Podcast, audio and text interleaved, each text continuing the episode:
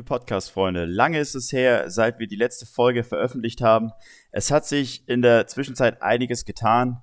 Ähm, die aktuelle Folge, die wäre auch schon deutlich früher fertig geworden, doch leider ist uns der Computer komplett abgestürzt und äh, bis das alles wieder lief, hat es doch ein Weilchen gedauert. Ähm, ja, jetzt geht es allerdings erstmal heute um den Peter und wie er laufend die Alpen überquert hat. Und wie er auf die Idee kam und was er so alles erlebt hat, das hört ihr jetzt gleich im Anschluss. Viel Spaß damit. Peter, hallo. Also, ähm, nur zu deiner Info noch, den Cold Opener mache ich nachher. also ich erkläre nachher kurz, worum es in der Folge geht, vorneweg. Wir steigen jetzt direkt ein. Meine erste Frage, wer bist du und seit wann machst du Sport? Ja, grüß dich, hallo, danke für die Einladung. Also, ich bin Peter Schmid, 39 Jahre alt, arbeite als Ingenieur mhm. der Mercedes-Benz AG. Ähm, ja, Sport mache ich eigentlich seit meiner frühen Kindheit an. Ich sag mal, leistungsbezogenen Sport oder Intensivsport, seitdem ich 16 bin. Mhm. Und da hat mich insbesondere der Radsport 15 Jahre lang geprägt. Das habe ich 15 Jahre auf Wettkampfniveau gemacht. Mhm. Und ja, das ist eine Sache, die mich sehr geprägt hat in meinem Leben und wo ich auch heute noch viele Romans ziehe. Ja, aus dieser, aus dieser, aus dieser Wettkampfzeit quasi. Ne? Also du bist ja dann auch Wettkämpfe gefahren, nehme ich jetzt mal an. Genau, bin ich Radrennen gefahren, ja. national und international. Ja. Und, ja. Tour de France? Äh, so weit bin ich nicht gekommen. Das waren ein paar Stufen darunter. Wenn man sagt, die Tour de France ist die Champions League, ja. dann war ich im UI Cup. Das heißt dann, was gibt es da, die Flandern-Rundfahrt? Äh, Flandern-Rundfahrt wäre auch Champions League. Okay. Ähm, nein, es gibt einfach ähm, drei Kategorien im Radsport, ja. drei Profi-Kategorien. Ich bin als Amateur gefahren ja. und als Amateur füllst du quasi die unterste Profi-Kategorie mit auf. Ah, ja. internationalen Rundfahrten. Okay. dann Amateure mit zu eingeladen. Ja. Also äh, zwar schon auf einem Leistungsniveau, ähm, das heißt, aber ich habe nur eine Aufwandsentschädigung dafür bekommen und okay. großes Geld verdient. Beim Giro d'Italia. Das waren jetzt die drei, die ich kenne. mehr gibt's nicht. Sonst kenne ich noch hier bei uns die Tour de Ländle. Aber ich glaube, das ist mehr so für alle, die ein Fahrrad besitzen. Genau, alles, was Räder hat. Alles, was Räder hat. Die Wahrheit liegt also bei mir dazwischen. Ja, okay. Ähm, welchen Sport haben wir damit auch schon geklärt? Und das bringt uns dann, also wenn du, welchen Sport du eigentlich hauptsächlich gemacht hast, weil heute soll es ja hauptsächlich ums Laufen gehen. Das heißt, du kommst eigentlich aus einer anderen Sportart. Genau, das ist eigentlich auch so schon ein bisschen meine Story, ja. Also ich bin absolut jetzt nicht der professionelle Läufer oder habe keinen Laufhintergrund, sondern okay. meine sportliche Heimat lag wirklich im Radsport. Ja. Als Radsportler bist du sportlicher Fachidiot. Ja? Also ja. Stoßbelastung kennst du nicht. Ja, ja. Äh, was hast du beim Laufen? Was hast du beim Traillaufen? Stoßbelastung. Belastung, ja. Gut, aber du läufst ja jetzt nicht erst seit gestern, oder? Also, ja, also ich habe dich kennengelernt als passionierten Läufer. Ja, Radsport liegt also jetzt bei mir, die, die Wettkampfvergangenheit liegt jetzt zehn Jahre zurück. Und aus okay. Zeitgründen bin ich mehr und mehr auf den Laufschuh umgestiegen. Ja. Ich sage, okay, Stunde nach Feierabend, ja. wenn du dich aufs Rad setzt, da bist du gerade aus dem Ort raus. Ja. Da mhm. bist du gerade in Stuttgart aus dem Verkehr raus und kannst Spaß haben. Ja. Ist natürlich ein, Un oder ein Riesenzeitfresser. Ja. ja. Wenn du dir den Laufschuh anziehst, wenn du dann eine Stunde was machst, hast du gut trainiert. Das stimmt, ja. Ja. Ja, Radfahren ist in der Hinsicht ähnlich so ein bisschen wie Triathlon, ne? Also du, du, du machst halt brutale Umfänge oder wie, Marathon laufen. Ja. Genau, genau. Ja. Du lebst halt von der G1-Ausdauer, Grundlagenausdauer, ja. stundenlange Einheiten, nicht nur, aber das ist ein wesentlicher Anteil. Was macht man da so? Ich habe da mal irgendwas gehört, irgendwie 270 Kilometer pro Tour oder sowas. Da bist du dann auch wieder in der Champions League unterwegs. Okay. genau. Ähm, ja, aber was sonst? Was sonst? Darunter machen wir das gar nicht. Eben. Aber an die 200 kommst du schon ran. Ja, ja. Also, ja. Okay. ja gut, also für mich ist dann der Sprung auf 270 auch nicht mehr so riesig. Wenn ich, wenn ich mal 200, 200 Kilometer auf Fahrrad sitze, dann ist das für mich wahrscheinlich schon gefühlt wie 1000. Ja, aber ja. was ist der Unterschied zwischen ich komme nach Hause oder ich muss dann doch an jeder Tankstelle halten? okay, alles klar. Ähm, wie bist du denn, also du bist dann quasi arbeitstechnisch oder gezwungenermaßen karrieretechnisch auf den Laufschuh gekommen und hast dann da so deine, nein, was heißt dein Glück gefunden, aber was gefunden, was du gut machen kannst, so nach Feierabend. Und dann hattest du die famose Idee, äh, beim Tran Transalpine mitzulaufen oder beim Transalpin. Genau. Wie, wie kommt man auf die Idee? Ja, äh, die Idee habe ich mir gar nicht selber zuzuschreiben. Also, ähm, die Idee hatten Freunde von mir, eben auch aus der Radsport-Vergangenheit. Und da hatte ich einen äh, Kumpel, der öfter so verrückte Sachen macht. Also ja. der ist in der Clique, die haben davor den Vasa-Lauf zusammen gemacht. Ja. 80 Kilometer Skirennen. Mhm Ähm, die haben einen Triathlon Ironman gemacht. Alles ja. immer, sag ich mal, ohne große sportliche Vorprägung. Das ist ja. sagen, wir haben alle auch einen anderen sportlichen Hintergrund ja. und haben immer solche in Anführungszeichen Events gemacht. Ja. Und als Event 2021 hatten sie sich den Transalpine Run ausgeguckt. Also die haben quasi ihre Kondition genommen, die sie schon hatten und haben gesagt, komm, hier ist eine Anmeldefrist, die läuft morgen ab, klick mal schnell rein und dann geht's los. Genau, da ist ein verrücktes Projekt. Ja. Wie können wir uns Schmerzen zufügen? Okay, verstehe, verstehe. Und dann haben sie gesagt, hier, Peter, pass mal auf, du siehst so aus, als wärst du auch so einer. Hier ist dein Ticket. Oder wie? Äh, ganz so nicht. Also ähm, gezwungenermaßen sozusagen, der Transalpine Run, den kannst du nur im Zweierteam laufen. Ähm, du bist einfach viel im alpinen Gelände unterwegs ja. und aus Sicherheitsgründen ähm, musst du im Zweierteam laufen. Ja. Du darfst dich von deinem Teampartner auch nicht immens weit entfernen. Ja. Du musst immer in Sichtweite bleiben. Okay. So die Faustregel nicht mehr als 30 Sekunden Laufdistanz sollte ja. dazwischen sein. Okay. Das ist einfach ein Sicherheitsgrund. Ja. Äh, falls einer doch mal einen Fehltritt macht, falls einer irgendwo stolpert, wo runterrutscht, dass ein Teamkollege da ist und Hilfe rufen kann. Ja, ja, ja.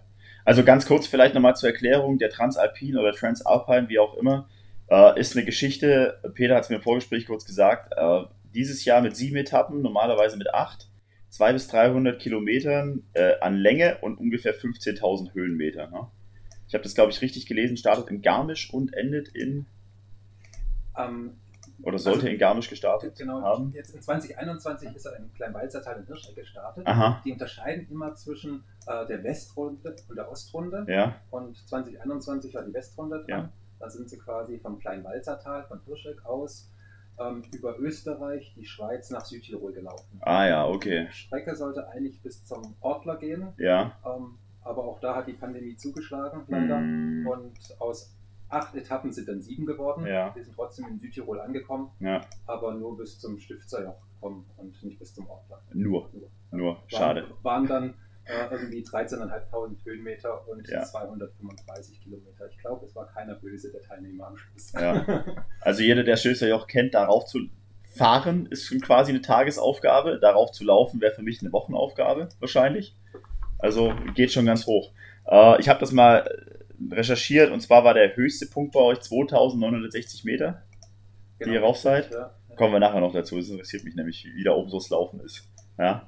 Ähm, also du hattest quasi ähm, noch kein Team Buddy oder du hattest schon Team Buddy oder wie haben sie dich dazu gekriegt? Genau, also aus der Gruppe mein ein guter Radsportkumpel von mir, ein sehr guter Freund von mir, ähm, der hat mich eben gefragt, hey, das ganze Ding ist ein Zweierteam es ist auserkoren als Projekt. Ja. Ich brauche einen Verrückten, der da mitmacht. Peter, wie sieht's aus? Hast du da Bock zu? Ist das ein guter Freund, der einen zu sowas überredet?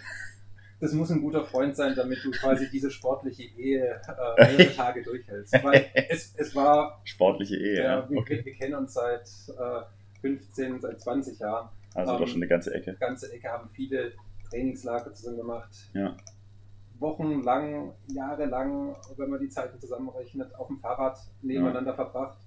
Ähm, du musst da deinen Teampartner auch mal aushalten können. Ja. Also, eigentlich mehr Zeit verbracht als mit der Julia. Quasi, ja. Das ist deine bessere Hälfte, nur so für den Hintergrund. Genau, ja. genau. Also äh, das ist wirklich schon eine Sportehe mit dem Walle. Ja. Wir waren auch äh, schon zusammen ähm, zum Trekking in, ähm, im Himalaya-Gebirge mal ja. für drei Wochen. Okay.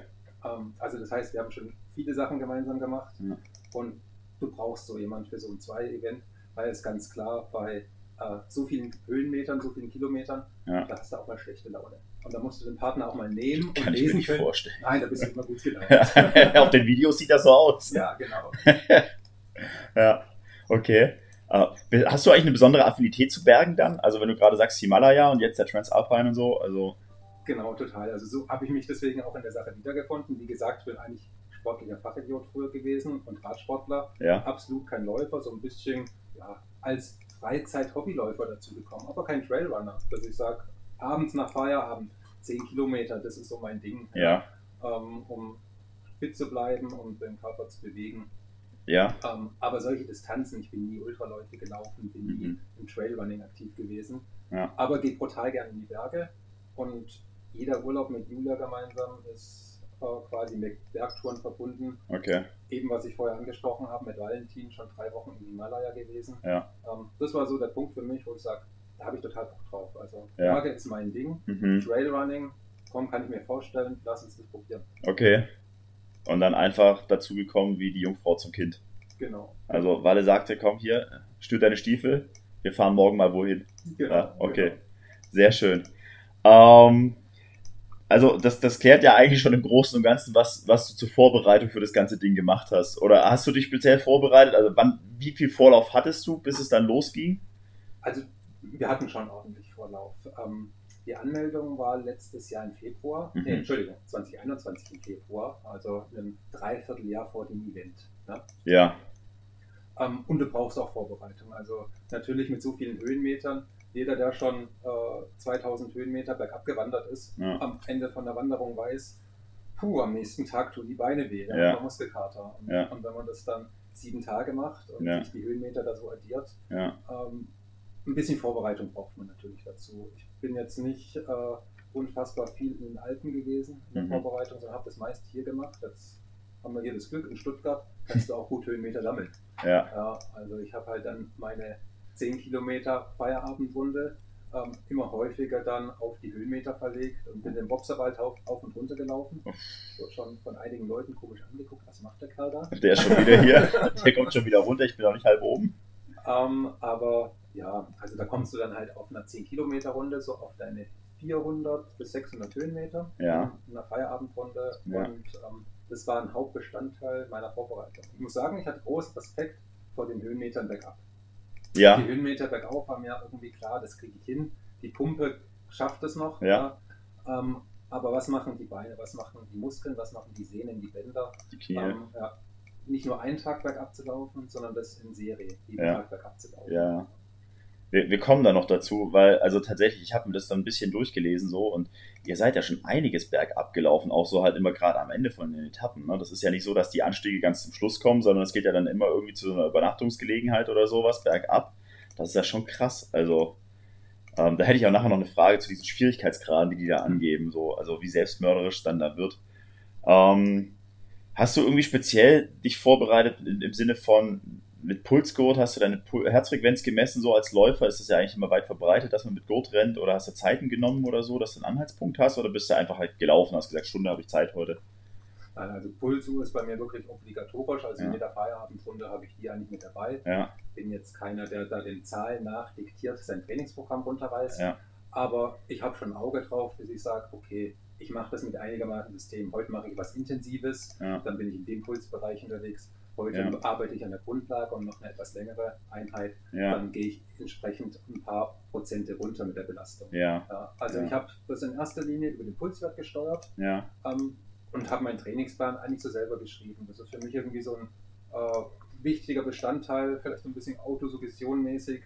Ähm, ich muss selber wissen, warum mache ich das, für was mache ich das ja. und reg mir dann ein, hey, das ist genau richtig, was du da machst. Die Einheit macht dich jetzt besser am Berg, ja. indem du Bergsprungläufe machst. Ja. Äh, und und habe mir da selber so ein bisschen ohne Trainer, äh, ganz hemdsärmlich auf einem DIN A4-Blatt immer monatsweise ein paar Programme runtergeschrieben, was ich machen möchte und einfach dann geglaubt, hey, das ist genau das Richtige für dich. Gut, da hat ja bestimmt auch so ein bisschen die Erfahrung aus dem Radsport geholfen, oder? Also, ich meine, da hast du ja bestimmt auch viel nach Plan trainiert, nehme ich mal an. Genau. Ja. Da hattest du, hatte ich immer so ein bisschen Betreuung, ein bisschen ja. Anleitung, was das Trainingsprogramm ja. angeht. Den Luxus hatte ich jetzt nicht mehr und habe mir das einfach selber zusammengestöpselt. Ja, ja, gut, aber ich meine, also ich, ich würde behaupten, wenn du so läufst, dann machst du das schon deutlich akribischer als vielleicht 85 bis 90 Prozent aller Läufer. Also habe ich, bis ich quasi den Transalpine Run in meinem Kalender stehen hatte, auch nicht gemacht, ja. sondern hatte ich halt die Pulsuhr um und habe ja. gesagt, okay, äh, strenge ich mich heute an oder mache ich es heute lockerer? so okay. in, ja. in, dem Maßstab. das waren die Größenordnungen, die ich gemessen habe. Und jetzt habe ich halt gesagt, okay, da ist ein Ziel. Ähm, so ganz im Vorbeigehen erreiche ich das Ziel nicht. ein bisschen was muss ich dafür tun und ein bisschen System muss ich dafür an den Tag legen. Okay. Und so ging dann die, du hast dann quasi von Februar bis, wann, wann war Starttag? Dreiviertel Jahr später? Äh, genau, ich glaube, der 3. September war die ja. erste Etappe, wenn ich mich recht entsinne. Genau. Ähm, ja, also ich hatte so rund, meine, meine Standardwoche hatte dann also drei bis vier Laufeinheiten. Mhm. Ähm, in der Spitze hatte ich mal sechs Laufeinheiten. Uh. Aber äh, das kam nur einmal vor. In der Spitze, die war genau einmal. Genau. Und dann habe ich gesehen, okay, funktioniert. Ja. Kann ich, mehr muss ich nicht. Genau. Ja. Alles klar. Hast du da noch so, also wenn man jetzt hört, Transalpine 15.000 Höhenmeter ähm, im, im ja, schon hochalpinen Gelände teilweise, ähm, geht man da mit kurzen Hosen ran oder gehst du vielleicht vorher nochmal, früher hat man Travelboy gesagt in Stuttgart, glaube ich, den gibt es aber nicht mehr. Warst du da mal shoppen für lange Hosen und spezielle Schuhe oder? Unfassbar viel war ich shoppen. Hey, ja? Ich habe eigentlich gedacht, laufen und ich habe alles dafür. Ja? Nein. Nein? Okay. Nein. Um, nee, es gibt tatsächlich da auch ähm, eine Bekleidungsvorschrift. Aha. Also es ist jetzt nicht wie ähm, im Beachvolleyball, dass die Höschen nur eine bestimmte Länge haben dürfen, ähm, sondern ähm, jeder läuft ja. natürlich mit kurzen Hosen los, weil ja. am Berg wird ja warm. Ja. Aber du hast eine Pflichtausrüstung. Also jeder muss eine lange Bekleidung mitführen. Jeder muss eine lange Hose in seinem Rucksack drin haben. Okay. Du läufst mit einem kleinen Laufrucksack, in dem deine Getränke drin sind ja. und deine Pflichtausrüstungsgegenstände. Also ihr habt also, eine Packliste vorher genau. bekommen? Und die wurde bei jeder Etappe akribisch überprüft. Mhm. Ähm, also nicht jedes Bekleidungsstück, aber jeder Rucksack wurde angeguckt. Das haben sie sehr gewissenhaft und genau genommen beim Veranstalter. Mhm. Und das hat auch ein gutes Gefühl, ein gutes Vertrauen der Sicherheit gegeben, weil ja. es war natürlich klar, irgendeinem von den vielen Läufern wird auch was passieren. Das war auch mal der Fall. Ja. Aber die Veranstalter hatten das immer im Griff und, und haben sich da gut um eingekümmert. Okay. Ähm, ja, und du hattest tatsächlich also eine Packliste. Ähm, jeder musste eine lange Hose dabei haben. Mhm. Jeder musste eine lange Regenjacke dabei haben. Mhm. Ähm, und äh, Leichtsteigeisen, Krödel äh, mhm. waren kannte ich bis dahin gar nicht. Okay. Ja. ähm, Krass. Waren, waren auch eine Pflichtausrüstung. Okay. Ähm, die hat man aber nur für ausgewählte Etappen dann gebraucht. Ja. Hatte die auch so Sachen dabei wie so ein Notschlafsack oder sowas, Rettungsdecke oder was man halt so aus dem Auto kennt? Genau, oder? Rettungsdecke, Verbandskasten war auch ein Alles mit dabei. Genau. Ja. Ähm, ja. das Ganze muss aber dann irgendwo in den 12-Liter-Rucksack reinpassen, also so. in den kleinen Trailrunning-Rucksack. Mhm. Ähm, das heißt, irgendwann sind dann Grenzen gesetzt. Ja. Du musst natürlich auch äh, Getränke und Verpflegung dabei haben. Hast du auch noch mit dabei? Genau, also okay. ähm, jeder muss mindestens ein Liter Wasser dabei haben. Ja. Ähm, du hast unterwegs Verpflegungspunkte, wo du natürlich was auffüllen kannst. Ja. Weil äh, die Etappenlängen ähm, gingen dreimal über die Marathondistanz, also ja. du hast ähm, dreimal über die 42 Kilometer unterwegs. Ja. Ähm, und das im alpinen Gelände, da hast du eine Laufzeit, die Spitzenleute sind über fünf Stunden unterwegs. Ja. Und ja, die Kragenweite von Valentin und mir, die war dann so bei sieben Stunden. Ja, okay. Aber das ist Bruttozeit quasi. Ja. Ähm, wir haben es natürlich etwas gemütlicher angehen lassen als die Spitzenleute. Ja. Ähm, die rasen bei der ersten Verpflegung erstmal durch und sagen, jawohl, ich habe einen Liter dabei. Ist für Weicheier. Äh, genau, ja. da, da, können die Nubis halt. Ja. Ähm, wir laufen mal gleich bis zum zweiten durch. Ja, ja, ja, ja. Und, äh, wir haben dann natürlich gesagt, nee, so Energiehaushalt ist für uns das A und das O. Ja. Äh, wir sind ja keine Spezialisten. Äh, die Top-Leute, die stehen auf dem Podium beim ähm, Schweizer Berglauf. Ja. Also das sind absolute Spezialisten, deren ja. sportliche Heimat das ist. Ja. Wir haben gesagt, hey, wir wollen durchkommen, ja. wir wollen hier überleben ähm, und wir wollen uns nicht noch mehr Schmerzen bereiten als nötig. da habt ihr euch hier die richtige Veranstaltung ausgesucht. Genau. Ja. Aber sieben Stunden für einen Marathon in den Bergen, hey, das ist ja schon, also das ist schon mal eine Ansage, ne? Ja, und, und das ist also Bruttolaufzeit, das ist ja, ja, netto, also das ist ja, nicht wenn ich jetzt hier meinen Abendfeierlaufen mache, dann mache ich das, glaube ich, so wie 99 Prozent auch. Oh, rote Ampel, ich stoppe mal kurz ab. Ja, ja, ja, ja. Bloß nicht die Zeit und den Schnitt versauen. Ja, ja, genau. richtig, richtig. Genau. Ja. Aber das ist dort natürlich nicht. Ja? Ja. Sondern äh, wenn du dort anhältst, äh, sieben Stunden, dann musst du auch mal aufs Klo. Ne? Ja, Ähm, wenn du dort Verpflegung einpackst, Ja. die Uhr läuft natürlich immer mit. ja, ja, klar. Ja? Und. Da, da summiert sich, sage ich mal, eine Stillstandszeit ganz schön zusammen. Ja, Ähm, jeder, der wandern geht, ab und zu weiß, okay, äh, Unterschied zwischen Zeit mit Pause Ja. und reiner Gehzeit Ja. das ist ein erheblicher Unterschied. aber ich finde trotzdem, also gerade die Leute, die vielleicht schon mal wandern, hiken oder sonst irgendwie in den Bergen unterwegs waren, so, also die sich das jetzt mal anhören, das, also nicht schlecht, ja. Also, du bist im Laufschritt die ganze Zeit unterwegs, also du bist Ja. nicht im Spazierschritt unterwegs, sondern ähm, du kannst nicht alles an Gelände laufen. hm, Ähm, gerade was du vorher angesprochen hast mit 2960 Höhenmeter oder Meter über Null. Ähm, das ist natürlich hochalpines Gelände. ja, Ähm, da hast du Teile, die sind die schwierigsten Stellen waren seilversichert. Da brauchst Ja. du auch mal die Hände. Ja. Da musst du sogar anstehen, weil vor dir Leute stehen. Ja. Ähm, Ach, die habt ihr nicht einfach weggekickt. Es geht hier um die Zeit. Wir haben es probiert mit unflätigem Benehmen, sie vor uns herzutreiben. mit unflätigem Benehmen. Sehr gut. Ja.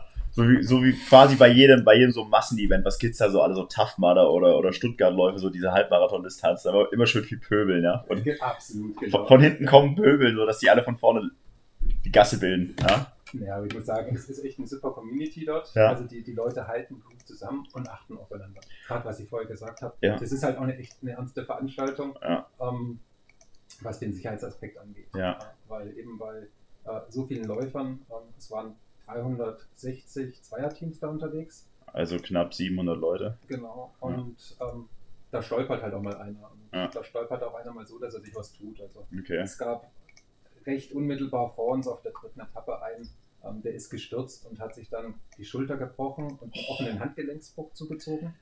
Ha! Und, und das natürlich auf 2600 Meter Höhe, ja. ähm, wo du sagst, jo, da ist jetzt aber nicht irgendwie der, die nächste Zufahrt für einen Rettungswagen. Ja, ja, klar. Und der musste dann mit dem Hubschrauber geholt werden. Ja.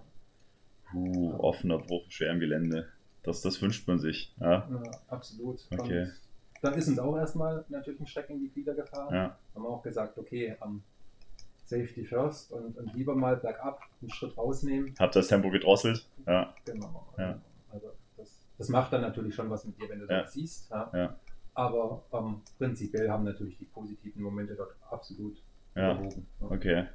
Kommen wir noch drauf. Also, äh, du kannst aber auch jetzt, wenn du, wenn du kurz ein Fazit geben willst, also eine Frage wäre jetzt gewesen. Also meine erste Frage, was so die Lauf angeht, wäre so das Organisatorische und die Anreise, so wie das immer alles abläuft. Sowas finde ich immer wahnsinnig mhm. interessant, weil wenn man so gar keine Ahnung hat, dann stellt man sich sofort, ja, ich komme da jetzt an, stehe plötzlich mitten auf dem Berg und dann fällt der Startschuss und ich muss losrennen. Ja? Aber so ist ja meistens nicht, da passiert ja noch viel, viel mehr so im Vorhinein.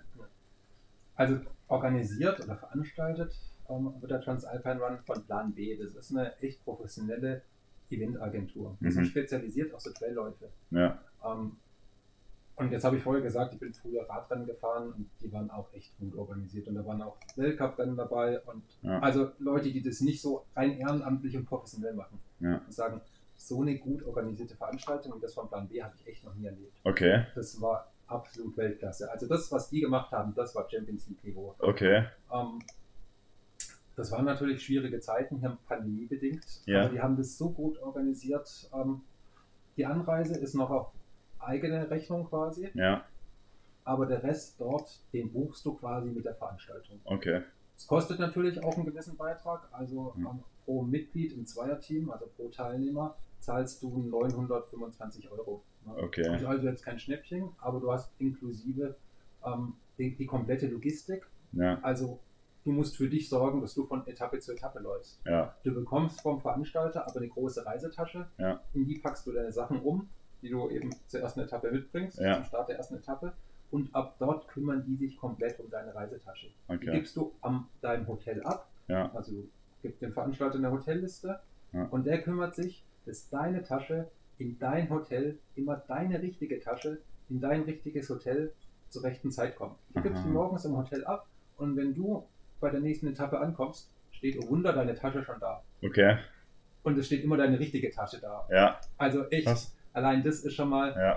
Ähm, Auch bei 700 Leuten. 700 720 oder sowas, ne? Genau, 720 Taschen mal ja. 23 Kilo. Ja. Da kommen schon ein paar LKWs zusammen. Also das ist allein das da von Tal zu Tal ja. zu transportieren. Ja. Und Sieben Tage in Folge und das ist nie ein Fehler passiert. Genau. Nicht schlecht. Also das, allein das war schon äh, okay. ganz großer Sport, ganz großes Kino. Ja. Und ähm, die kümmern sich wirklich um alles. Also was du ja. da an Sorgen und Problemen hast, du kannst dich total aufs Laufen konzentrieren. Ja. Und, und das ist wirklich Champions League Niveau, okay. was der Veranstalter das macht. Also das heißt, du reist da an am Vortag oder am selben Tag und wird dann gleich losgelaufen? Oder? Genau, also du, du kommst an ähm, und musst dich einchecken. Ähm, da wird nochmal eben deine Hotelliste abgeglichen. Die hast du vorher selber gebucht genau, oder was? Die Hotels musst du selber buchen. Ja. Alles andere ist quasi in deinem Veranstaltungspaket nachher mit drin. Ja. Also ähm, du hast äh, ein Abendessen über den Veranstalter. Mhm. Tagsüber brauchst du nichts, da bist du quasi auf der Strecke. Ja. Ähm, und alles andere, da kümmert sich dann wirklich der Veranstalter. Du kommst am Vortag an, checkst ein, ähm, nimmst deine Reisetasche in Empfang. Ja. Dann musst du halt natürlich umpacken. War für uns echt nochmal, oder für mich persönlich nochmal ein großer Stressmoment. Wie groß ist denn die Reisetasche? Kriegst du da alle deine Sachen rein? äh, du, du, gehst deine Packliste 27 Mal durch. Ja. Ah, kann ich doch noch meine Black Roll mitnehmen oder nicht? weil es ist natürlich klar, es wird diese Tasche mitgenommen und sonst nichts. Also ähm, sonst hast du noch dein 12 Liter Laufrucksack dabei, aber es gibt kein Add-on-Paket. Ja. Ähm, ja, und wenn du dein Einchecken dann erledigt hast, ähm, dann gehst du in dein Hotel, machst deine erste Übernachtung und am nächsten Morgen um neun ist Etappenstart. Mhm. Ähm, und ab da hast du dich eigentlich um nichts mehr zu kümmern als um das Laufen. Okay. Ja. Und die Etappenstarts, die waren zwischen 7 Uhr und 9 Uhr morgens. Ist natürlich. Ganz dann, zivil eigentlich. Ja, ja. 7 Uhr morgens loslaufen ja. ist in Bergen natürlich auch nicht so ganz, wo man sagt, oh, das ist jetzt der Erholungsurlaub. Ja. ja. Ist natürlich mit ja. entsprechend frühen Aufstehen verbunden. Ähm, 6.45 Uhr. Äh, genau. Schnell in die Schuhe. Schnell in die Schuhe und los. Ja. Ähm, es ist absolut kein Erholungsurlaub, aber ähm, also ich würde es definitiv auch wieder machen. Ja. Äh, okay, gut, dann haben wir das schon mal geklärt. Auf jeden Fall wieder. Wie hast du denn morgens gefrühstückt? Also, wie, wie war das so richtig hotelmäßig? Hast du da dich ans Buffet gesetzt und erstmal alles reingehauen, weil du wusstest, so die nächsten acht Stunden wird es ein bisschen mau mit Futter? Oder, oder hast du gesagt, naja, gut, so ein bisschen Haferflocken und Banane und das reicht dann auch, weil die Nervosität schon da war? Oder? Nervosität war nicht das Problem, sondern mhm. es ist wirklich eher so ein bisschen die Stoßbelastung äh, ja. beim Laufen. Wo ich sage, da reagiert auch jeder anders sensibel drauf. Der eine kann essen, was er will mhm. und hat damit kein Problem und der andere sagt, oh, okay, also irgendwie zwei Stunden vorher, da muss ich ein bisschen langsamer machen. Ja. Für mich persönlich, ich esse echt gern Müsli und ja. habe das auch beim Transalpine Run gemacht. Ja. Ähm, habe also morgens mein Müsli gegessen, geschaut, dass ich irgendwie noch ein Brot esse aber mein Credo war immer nicht zu viel essen. Also ja. so, dass man jetzt nicht mit dem Hunger losläuft. Ja. Ähm, wenn man jetzt seine Feierabendrunde macht, dann ist es ja am besten immer, einmal läuft mit so einem leichten Hunger los. Ja. Dann hat man zumindest schon kein Problem mit der Verdauung, hat man kein Problem mit dem Magen, mit der Erschütterung. Ähm, das ist natürlich eine Veranstaltung, die sehr von Energiehaushalt lebt. Klar. Also du musst immer gucken, stimmt mein Energiehaushalt, habe ich noch äh, genügend Saft im Speicher, ähm, bis zum nächsten Verpflegungspunkt. Wann kommt der? Wie ja. viele Kilometer sind es noch bis ins Ziel? Ja. Ähm, das, das war immer das, worauf ich am meisten geachtet habe. Und dementsprechend habe ich echt in Maßen gefrühstückt. Ich habe die Eier mit Speck jeden Morgen immer links liegen lassen. Gerade das Beste von allem, ja. ja. Okay. Ähm, ich habe nur gerade ein bisschen, deswegen stockt es bei mir gerade, auf die Tonanzeige geguckt, weil ich nicht äh, wollte, dass wir hier zu leise rüberkommen, aber es sieht ganz gut aus technischer Hintergrund bei Podcasten. äh, okay, dann bist du losgelaufen. Du hast gesagt, äh, Aufregung war es bei dir nicht so. Ähm, das heißt, du bist jede Etappe eigentlich relativ entspannt angegangen. So abwarten, mal gucken, was kommt oder was passiert. Oder ich meine, ihr habt ja bestimmt eine Streckenbeschreibung im Vorhinein bekommen, oder? Ja, also es war keine Aufregung, aber ich wusste natürlich nicht, was auf mich zukommt. Und ich hatte, ja. muss ich sagen, einen heiden Respekt ähm, vor den vielen Kilometern bergab von den vielen Höhenmetern bergab. Ja. Weil ähm, ich wusste nicht so recht, äh, was macht das mit mir? Ähm, Komme ich da äh, gut jeden Tag ins Ziel? Ich habe ähm, so ein großer Bestandteil meiner Vorbereitung war eigentlich, mir mal einzureden, hey, ab dem ersten Tag geht es ums Überleben. und wenn du am ersten Abend ins Bett gehst, tun dir die Beine weh. Ja. Und wenn du am nächsten Morgen aufstehst, am zweiten Morgen tun sie dir immer noch weh. Ja. Und äh, das wird sich dann nicht mehr groß ändern. Und alles, was besser ist, als das ist schon Gewinn. Genau. Ja. Aber das, was ich mir während der ganzen Vorbereitung immer eingeredet habe, ist, und den anderen geht es genauso. Ja. Die und, sind noch viel schlimmer genau. dran. Genau. Und, und, das klingt jetzt so flapsig, aber das war wirklich ein Punkt, wo ich gesagt habe, da habe ich mich oft äh, dran erinnert und gesagt, hey, ich darf nicht mit Erwartungshaltung reingehen. Ja. Äh, das wird ab dem dritten Tag hart, das wird ab dem vierten ja. Tag hart. Sondern ich habe mir wirklich ganz klar gemacht, hey, sei nicht überrascht, sei nicht unsicher, wenn am ersten Abend dir alles wehtut und ja. am zweiten Morgen dir immer noch alles wehtut. Ja. Ja. Und, und, das war wirklich ein wesentlicher Bestandteil, dass ich sage, hey, weil ich eben nicht wusste, was auf mich zukommt, wollte ich mir einreden, so, es kommt was Hartes auf dich zu, dass ich dann nicht irgendwie demotiviert bin, wenn ich morgens aufstehe und denke, oh scheiße, ich kann nicht, weil es zwickt hier und da. So, ich habe mich mit diesem Zwicken einfach echt äh, probiert intensiv auseinanderzusetzen und ja. den Kopf ja darauf vorzubereiten. Der Kopf bei der ganzen Sache spielt eigentlich eine genauso große Rolle wie äh, ich trainiere Höhenmeter. Ja, ja, ja, klar. Also wenn du mental schlecht vorbereitet bist und denkst, es wird ein totaler Spaziergang und dann ist es im zweiten Tag nur noch Krampf, dann hast du natürlich nichts gewonnen. Genau, absolut. Ja. Und das ist völlig egal, ob du da um den Sieg mitläufst oder so wie wir. Ähm, wir waren jetzt, ich glaube, 22. Männerteam. Ja. ja ähm, Respekt, Glückwunsch dazu. Ja, das geht. Also es ist jetzt auch da wieder nicht die Champions League gewesen. Ach, ja, sei mal nicht so bescheiden. Also das ist doch recht ordentlich, oder? Ja, wir waren äh, ganz gut im ersten Drittel da unterwegs ja. und ähm, für uns war aber die Devise ankommen. Ja. Ankommen, ankommen und nichts weiter als ankommen. Ist ja vielleicht auch kein Fehler, wenn man zum ersten Mal bei so einer Veranstaltung mitrennt. Also nicht hingehen und sagen, naja, heute gewinnen wir den Pott, ja? weil kann ja nicht so schwer sein. Genau. Das und wird auch absolut vermessen, selbst wenn man ein zweites und drittes Mal hingeht. Da muss man einfach sich äh, im Klaren sein, das sind echt Spezialisten, die da mitmachen und das ist großer Sport.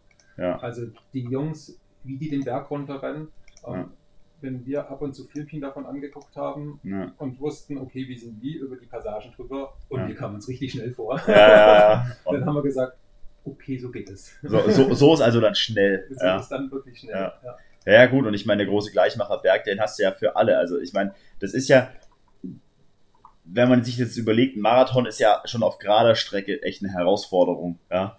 Und dann hast du noch so Sachen wie, weiß ich nicht, verminderte Sauerstoffzufuhr über die Höhenluft. Dann hast du vielleicht noch Wetterumschwünge mit dabei. Dann hast du vielleicht noch Temperaturschwankungen mit dabei, wenn du tiefer losläufst und plötzlich oben über die höchsten Punkt drüber musst. Ja, und das, ich meine, das ist ja auch nochmal eine Riesenhürde so. Das ist ja nichts, was dir den Lauf leichter macht. Ja, mhm. sondern das sind ja eher Sachen wie, okay, wie kann ich damit umgehen im Zweifelsfall? Also, ich will darauf hinaus, dass ja selbst für die guten Leute das auch eine Hürde ist. Ja? Das ist für alle gleich. Ne? Ja, genau. Deswegen sage ich Gleichmacher, ja. Also, und ich muss sagen, das ist auch weswegen ich so positiv über das ganze Event wahrscheinlich rede, weil ich glaube, wir hatten die geilste Woche im ganzen Jahr dafür. Wenn man anguckt, wie verregnet dieser Sommer war. Ja. Und die erste Septemberwoche in diesem Jahr war halt einfach ein Traum. Wir hatten keinen einzigen Tag Regen, wir Aha. hatten jeden Tag Sonne. Okay. Ähm, von den Temperaturen war es human. Also wenn wir um 7 Uhr morgens Start im Tal hatten, ja. da hat es halt 7 Grad. Ja. Okay, da ist dir kalt am Start. Da ziehst du dir eine Regenjacke drüber, die ziehst du eine Minute vorm Start aus und stopfst sie in deinen Rucksack rein.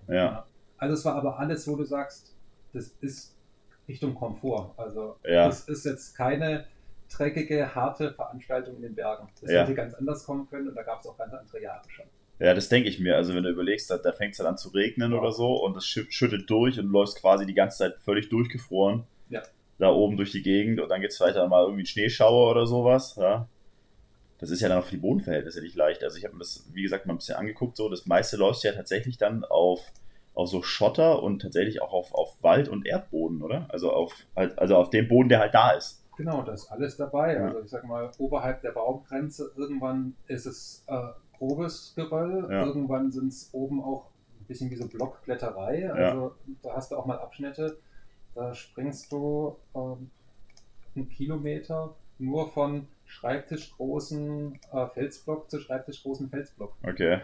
Ähm, also ich glaube, so wie es dieses abwechslungsreiche Gelände, so wie es jeder von der Wanderung kennt, ja. die an die 3000 Meter hochgeht. Ja. Genau das sind die Wege dort. Ja. Da gibt es kein extra Transalpine ja. äh, Streckengelände. Okay. Genau das sind die Wege, die einen da erwarten, wie auf so einer Wanderung in der Höhe. Ähm, es ist aber prima ausgeschildert. Also das wäre jetzt meine nächste Frage gewesen. Haben die davor einen geschickt mit Schildern und, und Spray und alles? Und Total genial. Also die Jungs, die sind äh, auch da wieder den größten Respekt vor. Wirklich nachts um zwei losgelaufen, Voraustrupp. Starkes haben sich dann natürlich aufgeteilt, ja. aber wenn das hieß, heute ist eine 46 Kilometer Etappe, ja. dann mussten die 46 Kilometer ausschildern. Ja, ja. das ist eine Herausforderung. Genau. Und die mussten natürlich um 7 Uhr morgens fertig sein. Ja, klar. Also da haben hinter den Kulissen wirklich viele, viele fleißige Helfer äh, gearbeitet und ich muss sagen, die, die Ausschilderung war top. Ja. Also gerade wenn du bergab einen Trail runterläufst, ja, dein Blick ist eigentlich fokussiert so auf die nächsten fünf Meter vor dir. Ja. Leider hast du da in den Momenten nicht viel Blick für die schöne Landschaft links und rechts. Ja. Ähm, wenn das passiert, passiert halt auch leicht ein Unfall im Gelände. Ja. Das heißt, du bist halt wirklich sehr reduziert in deinem Sichtfeld ja. und dementsprechend angewiesen auf eine super Ausschilderung. Ja. Und, und die war bombastisch. Okay. Ja, das ist viel wert. Also gerade wenn du den Kopf unten hast, so dass die Leute dann auch dran denken, die Schilder halt nach unten zu packen und halt nicht irgendwie so auf normale weißt du, genau, genau. Sichthöhe. Genau. Ja. Also der Veranstalter hat auch GPS-Tracks für die Pulsuhren mhm. ähm, bereitgestellt, ja. die du dir auf deine Pulsuhr laden konntest. Ja. Aber ich muss sagen, ich habe die auf meiner ersten Etappe, ich habe die auf jeder Etappe drauf gehabt, ich habe die aber auf meiner ersten Etappe ein bisschen angeguckt, diesen Track. Ab dann bin ich nur noch nach den Markierungen gelaufen. Diese Pulsuhr hast du im Ziel angeguckt, hast geguckt, okay, wie lange warst du heute unterwegs ja. und, und, wie viele Höhenmeter hast du wirklich? Und ja. meistens hattest du etwas mehr, als ausgeschrieben war. Das waren immer die schönen Überraschungen. ähm, ja. Mal auch da wieder, wo dann die sportliche Ehe etwas strapaziert wurde, wo du denkst, so bei Kilometer 42, jetzt könnte eigentlich für dich gut Ziel sein. Ja, ja, ja. Aber das 5-Kilometer-Schild ist immer noch nicht zu sehen. ja. Also, ähm, da, da, muss man dann irgendwie gucken, dass man sich gegenseitig noch motiviert und sagt, okay, eigentlich es ist ja eigentlich schon erledigt, aber ja. wir haben Hunger und wollen ins Ziel. Es wäre gut, wenn es jetzt gleich vorbei wäre. Ja, genau. Ja. Ähm, aber du hast wirklich tatsächlich diesen Check auf der Uhr nicht gebraucht. Okay, aber das ist natürlich tipptopp. Also, wenn man eine Backup-Lösung hat, aber die nie braucht. Ja. Gibt es eigentlich ein Zeitlimit für die Etappen? Also, gibt es irgendwie so, so eine Art Lumpensammler, der dann. Gibt es und da sind sie rigoros. Also, vor allem die ähm, Etappen hatten je nach Länge zwischen zwei und vier Verpflegungspunkten. Ja. Und der erste Verpflegungspunkt war eigentlich immer so der Gradmesser. Da waren sie rigoros. Wenn sie gesagt haben, wenn, wenn da Teams, und da wurden die meisten Höhenmeter bis zum ersten Verpflegungspunkt gesammelt. Das ja. heißt, da ist das Leistungsdelta mitunter am meisten auseinandergegangen. Ja. Und wenn sie festgestellt haben, hey, am ersten Verpflegungspunkt äh, bis zum Kontrollschluss sind die und die Mannschaften noch nicht durch, da wurden die auch rausgenommen. Da war der Lauf schon beendet. Dann war der Lauf schon beendet. Okay. Und das ist auch tatsächlich passiert. Ich glaube nicht bei der ersten Etappe, aber ab der zweiten Etappe hat äh, der Mann mit dem Hammer dann schon zugeschlagen. Okay. Regelmäßig dann, oder war das öfters der Fall oder war das so vereinzelt? Was hast, was hast du da mitgekriegt? Ähm, dritte Etappe war wohl die schlimmste. Mhm. Ähm, da wurden beim ersten Kontrollpunkt, glaube ich, so acht, neun Teams ausgefischt. Okay. Das ist aber doch schon einiges. Es also, ist bitter natürlich und ja. für die Leute tut es mir dann natürlich irgendwo leid. Ja. Die haben auch beim Aufwand sich, oder auch in der Vorbereitung den Aufwand gehabt, sich auch ja. darauf gefreut. Ähm, und ja, letztendlich zahlen sie alle dafür, aber man muss irgendwo sagen, ist ein Sicherheitsaspekt. Weil irgendwann wird es dunkel in den Bergen und, und wenn du dann natürlich da oben noch rundturnst und das wird ja nicht besser. Also ähm, die, der Kontrollschluss war so in der Regel nach bei den langen Etappen nur nach elf Stunden. Ja.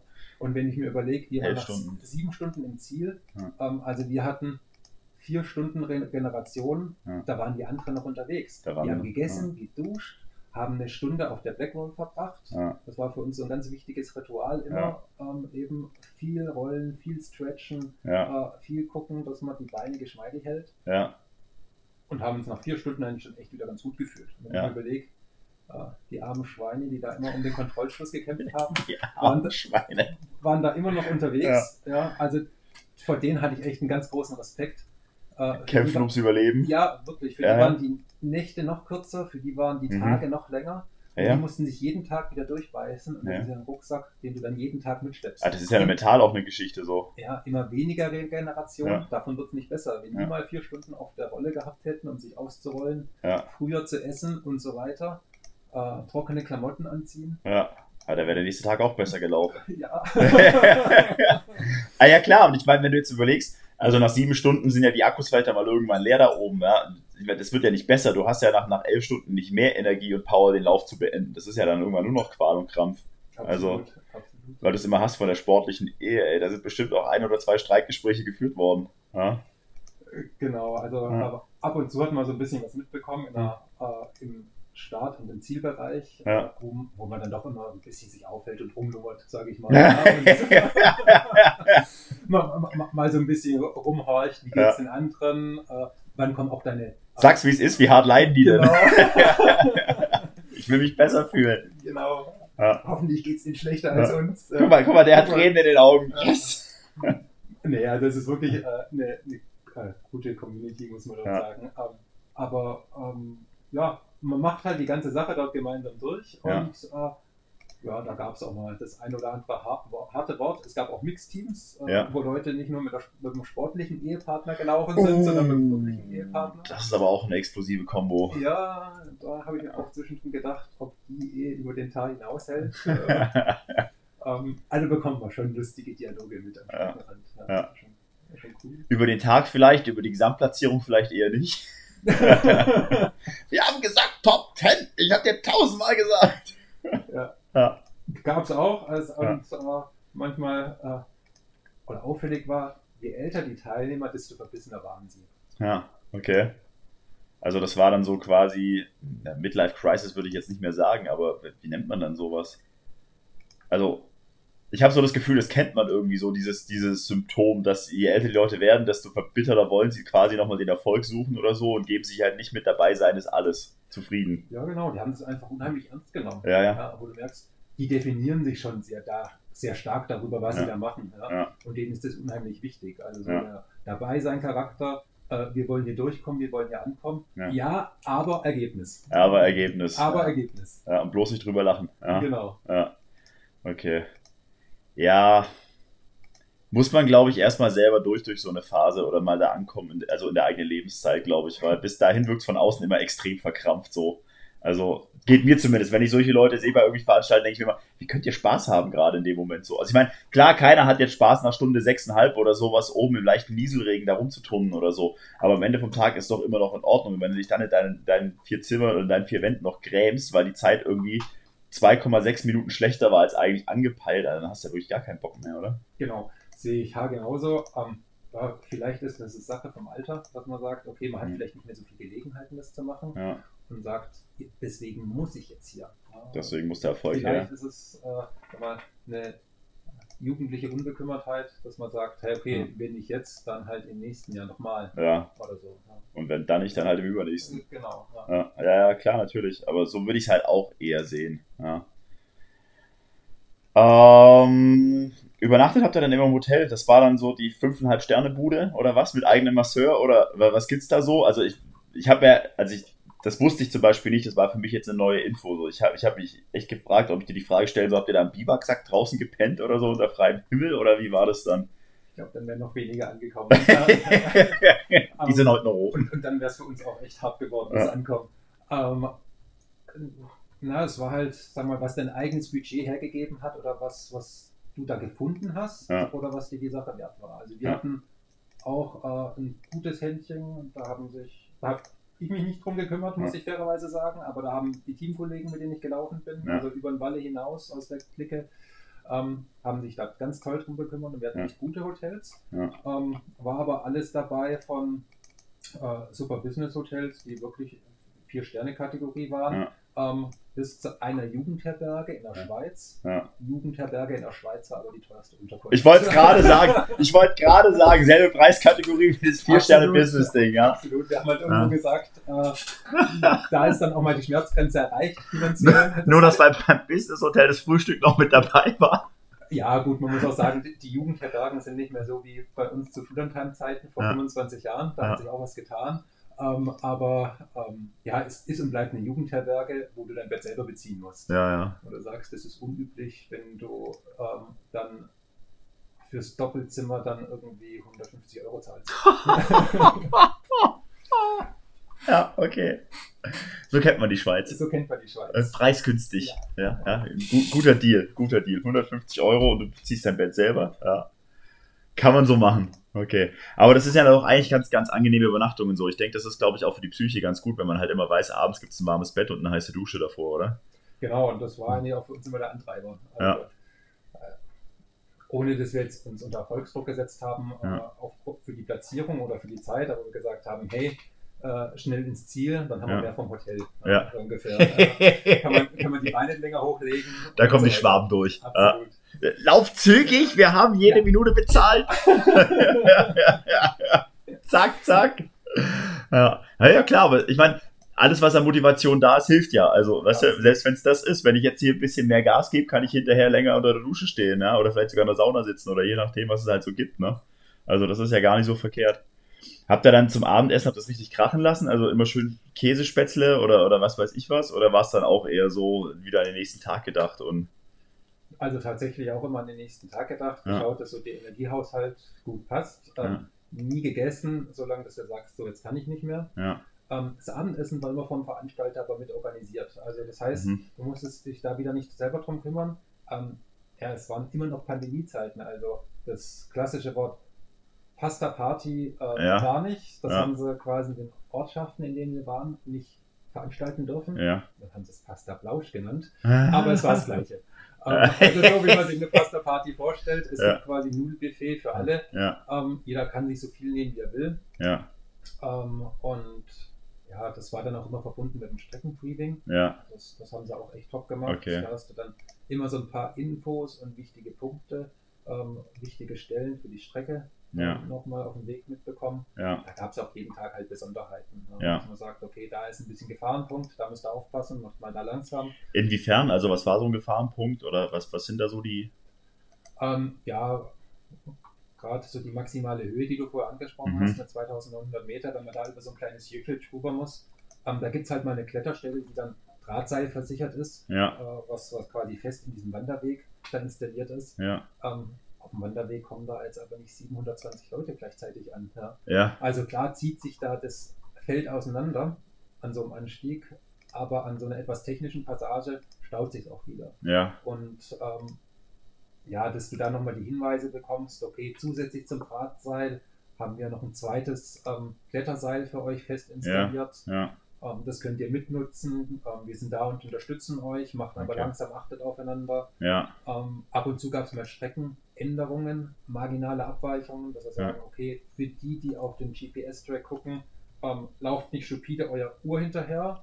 Da landet ihr quasi dann links vom See und da endet der Weg, weil da eine, nur ein Abgang war. Ja. Wir laufen heute rechts rum, ja. euer GPS-Track ist falsch. Okay. Und so. Also es ist halt einfach alpines Gelände, ja. wo, wo der Veranstalter sehr agil wirklich darauf reagieren musste, laufen am Tag vorher das Ding nochmal ab, ja. machen dann am Morgen vorher ganz frisch die Streckenmarkierungen ja. und sagen, hey, und das erwartet euch. Ja, ja. Finde also ich, find ich aber toll, dass sie das so machen. Ja, viel Aufwand, viel Aufwand in der Streckenauswahl. Ja. Und, und jeden, den es interessiert. Ich habe ähm, gerade gestern gesehen, äh, der Transalpine Run 22 ist quasi jetzt mit der neuen Strecke online. Also okay. Diesmal die Ostroute. Mhm. Ähm, und ich habe sie mir jetzt selber noch nicht genau angeguckt, aber ähm, ja, die, die neue Strecke, das sind, also sind echt immer schöne Abschnitte, die die raussuchen und, und ich werde mir das ein oder andere da auf jeden Fall anschauen. Ob ich da mitlaufe im kommenden Jahr 22. Äh, du hast gesagt, du würdest es auf jeden Fall wieder machen. Das ja, klang genau. für mich schon ganz verdächtig nach. Zusage. Äh, ja, ja, ja, eigentlich schon. Walle, falls du das je hören solltest, ne? also Anmeldung ist raus. du bist wieder mit dabei. genau. Es ist aber ja. tatsächlich eine Diskussion, ob welches verrückte Projekt 22 gemacht wird. Okay. Ähm, ein paar wollen wohl den Transalpine Run 22 machen, ja. aber es ist noch keine Zusage so als Kollektivprojekt. Ja, die Mannschaft sagt, es ist langweilig, haben wir abgehakt, ja. Du, du, willst du mit teilnehmen? genau, das ist das Ding. ja, ja. Alter Hut. Genau. Was können wir jetzt machen? Genau, wir brauchen ja. was krasseres. Ja. Das ist ja langweilig. Ja. Habt ihr mal vom Barclay-Marathon gehört? Äh, tatsächlich über euren Podcast hier. Ja. Dann habe ich das Ding mal gegoogelt und habe gedacht, okay, es gibt noch krankere Veranstaltungen. das wäre doch mal was, was du vorschlagen könntest, oder? Habe ich gemacht, ich wurde ausgedacht. Äh, tatsächlich. ja. Und das von der Truppe, die sagt, Alpine Trans ist ihr schon, also altes, altes Ding, ja. Also, ja, aber also quasi nicht belächelt ausgelacht, sondern ähm, ist zu verrückt. Ja, ja das meinte ich so, ja. aber das von den Leuten, die sagen, naja, über die Alpen zu rennen, einmal quer drüber, das ist jetzt schon langweilig. Ja. Ich gebe euch noch zwei Jahre, dann seid ihr soweit. dann, dann, setzen wir uns wieder hier zusammen und du, erzählst mir, wie es in Tennessee so war. ja. Genau. Mega. Ähm, was habe ich noch auf meiner schlauen Frageliste?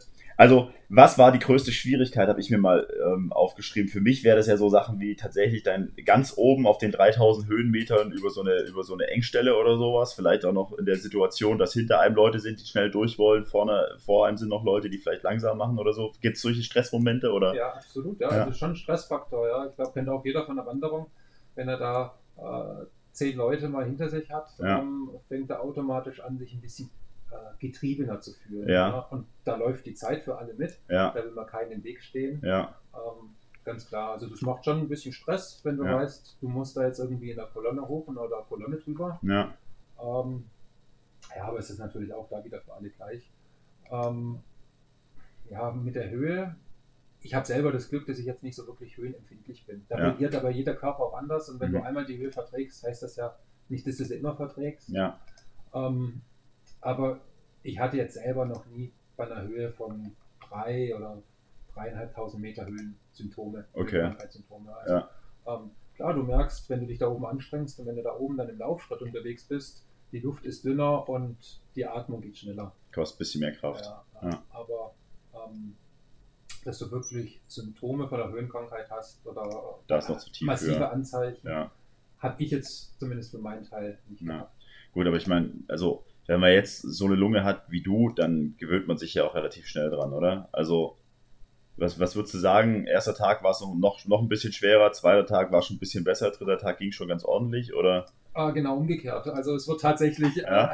äh, es wird schon immer härter von, von ja. Tag zu Tag, ja. Aber es gibt dann den Moment, da wird es dann nicht mehr schlimmer und dann bleibt es einfach so scheiße. Dann bleibt, okay. bleibt einfach so scheiße. Ja. Das ist, das ist die Einstellung, mit der du jeden Tag beginnen willst. Und heute geht dieselbe Scheiße von vorne los. Auf geht's. Ja. Und wir haben Spaß dabei. Und, wir, und wir lachen für die Videos, die nachher genau. auf YouTube laufen. Yeah. Mega. Also Höhe war es jetzt nicht so, dann waren es vielleicht Geländestellen oder was? Also wie, wie ist das so, wenn man dann bergab läuft? Sind es dann immer so schön breite Wege oder geht es dann auch schon mal irgendwie rechts irgendwie 600 Meter nach unten oder? Um, ähm, ja, also extrem ausgesetzt war es nicht. Da guckt der Veranstalter auch schon, dass er ja. keine Harakiri-Abschnitte äh, macht. Ja. Ähm, klar, wer jetzt wirklich höhenkrank äh, ist oder, oder äh, Höhenangst, hat. Höhenangst hat, ja, ja. Ähm, der tut sich natürlich bei jeder Wanderung ein bisschen schwer. Ähm, ja, und im, im Sauseschritt ist das dann entsprechend noch schwieriger. Ähm, aber es sind jetzt keine ganz gefährlichen Krassenstellen drin. Ja, ähm, also ähm, letztendlich für uns von Walle und für mich war, muss ich sagen, das Bergablaufen der größte Stressfaktor und gar nicht in dem hochtechnischen Gelände. Ähm, da haben wir uns eigentlich immer gut und sicher gefühlt, sondern eher das Scheiße, es geht noch 10 Kilometer den Fahrweg runter gleichbleibende Belastung. Du ja. weißt, du läufst jetzt 50 Minuten schön in den Oberschenkel rein, ins ja. Knie rein, probierst natürlich trotzdem so gut wie möglich abzufedern. Ja, ja, ja. Und, und, und alles, was du da irgendwie kompensieren kannst, ab und zu vielleicht mal die Stöcke mitzunehmen. Ja. Aber ähm, trotzdem, es ist halt eine monotone Belastung dann nachher. Am Ende von einem langen Tag Ah, das waren immer die Sachen, die uns am meisten zu schaffen gemacht haben. Da ja. sind wir ganz gut durchgekommen, aber ja. wir hatten da auch echt immer den meisten Respekt. Haben auch da immer wieder ein bisschen mehr Gas rausgenommen ja. und gesagt, hey, lieber ein bisschen langsamer, äh, nicht voll runterrollen lassen. Sonst haben wir zwar den einen Tag Spaß, sind eine halbe Stunde früher da, aber am nächsten Tag fressen wir dafür halt zwei Stunden. Ja, die Hölle. Ja, klar, wenn die Beine richtig schön durch sind. Total. Ja. Ist ja auch immer so, also jeder, der schon mal irgendwie auf dem Berg war, der weiß ja auch immer, so wie du es vorher gesagt hast, ne? der Aufstieg ist eigentlich nie das Schwierige und auch nie da, wo sich die Leute verletzen, sondern es ist immer der Weg runter. Ja, ja genau. Ja. Du bist da einfach müde ja. und ähm, ja, der müde Muskel, der viel Haltearbeit verrichten muss. So, die, die Bremsung nach unten so, das, das tut einfach weh irgendwann. Ja, ja. klar, keine Frage.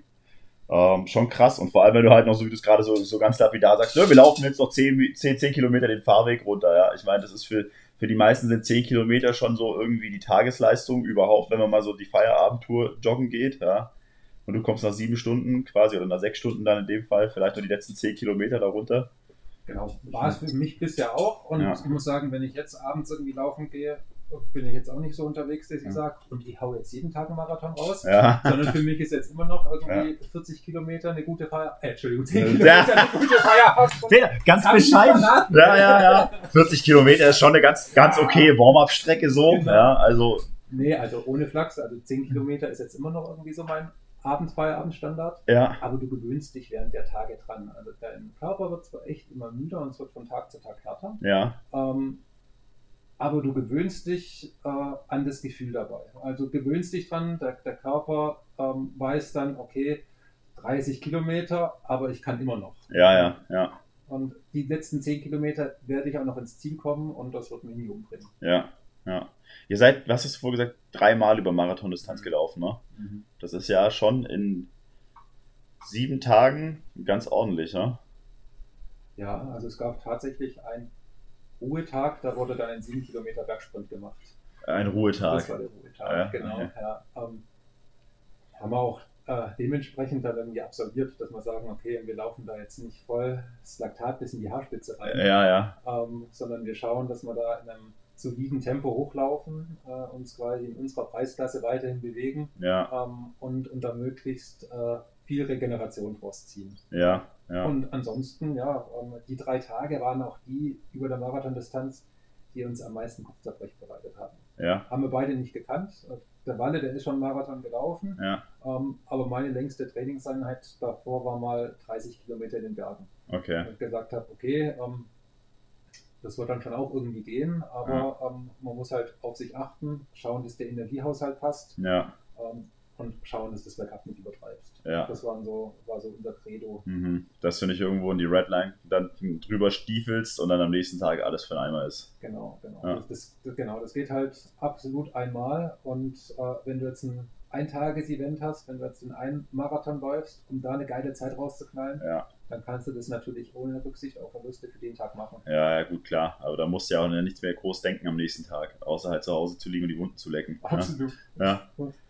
Ähm, das heißt, bergab war auf jeden Fall der schlimmere Teil. Das haben wir schon geklärt. Wie sieht's mit Blasen aus? Irgendwas, irgendwas Blasenmäßiges gelaufen oder waren die Füße robust? Äh, ab dem zweiten Tag ging es eigentlich schon los. Ja. Also, ähm, Gut, so, so spät. also es ist natürlich nicht so, dass du dann irgendwie eine 2 Euro große Blase am, Flach, äh, am Fuß hast, Ja. aber du merkst halt schon, okay, jetzt da vorne unterm C geht's los oder Ja. am C geht's los Ja. und es reibt über so viele Stunden und wechselndes Gelände hoch und runter, Ja. fängt irgendwas an zu reiben. Ja. Und, äh, das Medical Zelt war echt immer gut besucht. Ja, Ähm, wir sind einigermaßen gut davon gekommen, muss ich sagen. Ja. Eine gern genommene Behandlung war dort wirklich Zehennagel anbohren, um das Blut äh, abzulassen, das sich ja, äh, unterm Zehennagel staut. Äh, Ja. Mussten wir Gott sei Dank nicht über uns ergehen lassen. Ja.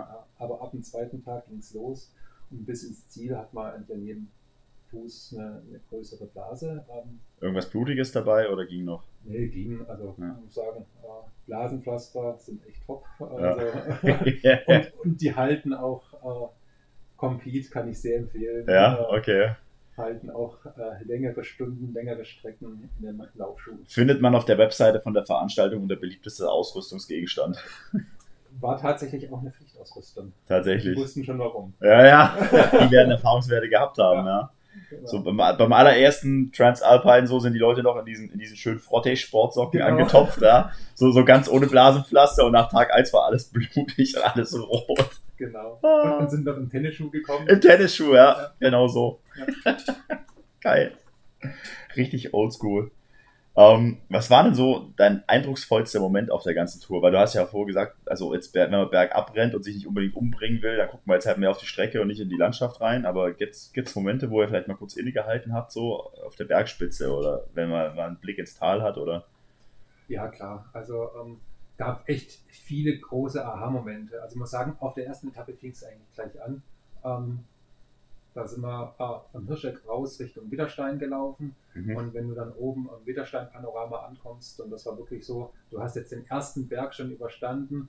Ähm, es war tolles Wetter da oben, das war echt so ein Aha-Erlebnis. Ja. irgendwie das, das Panorama öffnet sich, Ja. äh, du hast endlich mal Ausblick und ähm, hast eigentlich gleich gemerkt, okay, jetzt geht es irgendwie richtig los. Ja. Und, und so gab es immer wieder auf mehreren Etappen echt tolle Momente, wo du denkst, okay, war's, mal war es oben auf einer Kuppe, mal richtig nachhaltig äh, beeindruckt hat mich das Unterengadin. Das waren einfach Mhm. echt eine tolle, abwechslungsreiche Landschaft, bin ich noch nie gewesen vorher. Ja. Ähm, Richtung Skol ähm, ist das und, und da im Unterengadin unheimlich schön, unheimlich tolle Trails.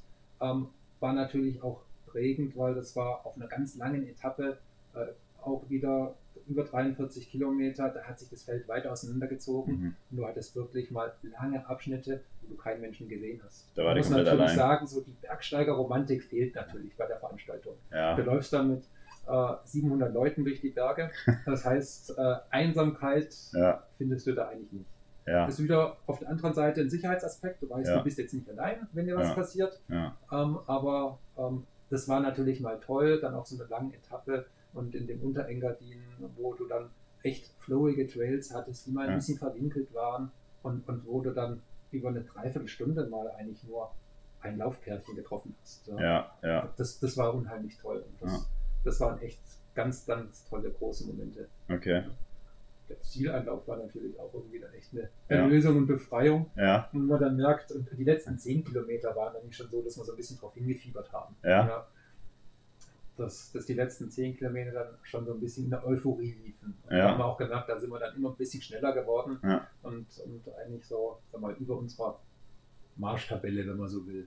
Ja. Ein bisschen hinausgelaufen, so dass wirklich der Stalldrang im wahrsten Sinne des Wortes, dass wir gemerkt haben, okay, jetzt das Ziel des ruft, ja, wir können schon riechen. Jetzt Ist wie in jedem M-Rap, ne? So plötzlich in den letzten zwei Minuten geht noch mal ein bisschen mehr als davor, ja. Genau, Ja. genau. Man muss keine Körner mehr aufheben. Ja, ja. Jetzt alles raus, kann Ja. man auf die Straße schmeißen, Ja. was man noch im Tank hat. Was noch, was noch drin ist. Wie war der Zieleinlauf so? Haben die das auch mit groß hier, was weiß ich, so mit Tor gemacht und Zuschauern und tralala oder? Jede Etappe hatte einen Zielbogen, Ja. jeder Startort hatte einen Zielbogen. Also auch da war, hattest du das Gefühl wieder, ähm, wenn die eigene Leistung gestimmt hätte, du bist in der Champions League unterwegs, also zumindest was, äh, was, was den Rahmen anging, Ja. absolut. Also Ja. echt äh, wirklich ganz großes Kino, hochprofessionell, was dort auf die Beine gestellt wurde. Ähm, und ja, äh, die Ankunft war jetzt leider tatsächlich in der Westernstadt. Mhm. Ähm, in, in, in Brat, da am Stifter Joch, ähm, mussten wir darauf ausweichen, weil sie pandemiebedingt eigentlich erst gar nicht nach Südtirol einlaufen durften. Und auch da äh, war wieder viel Flexibilität vom Veranstalter erforderlich. Mhm. Ähm, der eigentliche Zielort musste dann während der Veranstaltung verändert werden, die achte Etappe gestrichen werden, Okay. die Ankunft in der siebten Etappe verlegt werden, entsprechend Zielbogen an der neuen Örtlichkeit aufbauen, andere Streckenführung, äh, Verpflegung für, die, für den Zieleinlauf neu organisieren und so. Also was da, und du hast als Läufer ähm, nichts eigentlich nachher davon gemerkt. Wenn du Ha. da angekommen bist, hast du gedacht, genau so war es doch geplant, oder? Ja. Also hat doch alles seinen richtigen Platz, steht an Ort und Stelle, sah nichts improvisiert aus. Das ist aber großes Kino dann. Also darum sage ich, da Ja. eben was der Veranstalter da auf die Beine gestellt hat, Ja. ähm, habe ich echt so noch nicht erlebt. Das, Okay. Deswegen, äh, die haben mich nicht dafür bezahlt, Ja. aber ich muss echt sagen, noch nicht. noch nicht. Noch nicht. ähm, muss echt sagen, also Ja. bis das die auf die Beine gestellt haben, da habe ich gut. großen Respekt vor. Okay. Ja. Ja, gut, ich meine, jeder, der mal so ein bisschen vielleicht auch irgendwie nur eine kleine Feier organisiert, der weiß, was alles so dazugehört, ja, oder ein kleineres Event mal organisiert. Und wenn man dann überlegt, dass man für knapp 700 Leute irgendwie so eine Veranstaltung auf die Beine stellt und das auch noch so hinkriegt, dass die nicht mal was davon merken, wenn irgendwas nicht läuft, wie es soll, das ist dann schon, Mhm. Schon eine Leistung, würde ich sagen. Also es ja. wurde natürlich ganz offen kommuniziert und es war für uns alle so ein bisschen Wehmutstropfen. Erstmal, oh, können wir nach Südtirol einlaufen? Das Da kommt, ihr wart doch alle froh, dass es eine Etappe weniger war. Da, da, da, das war richtig, das, das war richtig. Da waren tatsächlich, ich glaube auch keiner richtig böse. Da waren alle äh, so enthusiastische Läufer dabei waren. Ich glaube, insgeheim hat jeder gesagt, ja, Gott Ja. sei Dank, äh, 30 Kilometer weniger. ähm, aber es war natürlich eine coole Sache, wenn du sagen kannst, so du läufst von Hirscheck über Österreich, über die Schweiz bis nach Südtirol. Mhm. Das klingt halt als Storyline irgendwie anders, als wenn du sagst, okay, Ja. und in der Schweiz war es halt zu Ende. Ja, Ja, ja. ähm, so, es klingt halt nach einer gesamten Alpenüberquerung. Und das Ja. war irgendwie schon so ein Ziel, wo der Veranstalter auch sich echt dafür ins Zeug gelegt hat, das Ja. zu ermöglichen. Und, und wo wir zwischendrin nicht wussten, das wurde auch ganz offen kommuniziert, klappt es denn? Dürfen wir nach Südtirol? ja. Ähm, haben wir da eine Möglichkeit, einen Zielort aufzubauen? Ja. So, und da hatten wir mal wirklich einen Tag mal der Unsicherheit, wo wir nicht wussten, okay, was kommt auf uns zu? ja. können wir das alles hier noch so abfahren, wie wir wollen. Hat dann geklappt, war grandios und dementsprechend waren es echt auch ein ganz großer Moment, ähm, also die letzten zehn Kilometer da nach in, in Südtirol einzulaufen. Also war es mehr Euphorie und weniger Wehmut, weil es packt einen ja dann doch schon mal trotz der ganzen Strapazen, wenn es dann jetzt vorbei ist, weil sieben Tage sind dann doch schon eine ganze Zeit, die man da verbringt. Auf den letzten zehn Kilometer war keine Wehmut, wir wollten ins Ziel. Ja. Hauptsache Ja, vorbei. Genau, also ähm, es, es war quasi eine Euphorie da, aber Ja. das Wehmut war nicht da, sondern es war eine Euphorie, wo du sagst, ja, äh, noch zehn, noch neun, noch Ja. acht. Ja, ja. Also da hast du wirklich den Countdown runtergezählt, was du sonst eigentlich, wo wir probiert haben, uns sonst nicht verrückt zu machen damit, Mhm. äh, die Kilometer so in der Art zu zählen. Ähm, aber da hast du wirklich den letzten Kilometer entgegengefiebert und wolltest einfach ins Ziel. Ja, Und das hatte ich nochmal echt beschleunigt. Okay. Ja. In der letzten Stunde. ja, in der letzten Stunde. Der Zieleinlauf in einer Stunde. Ja.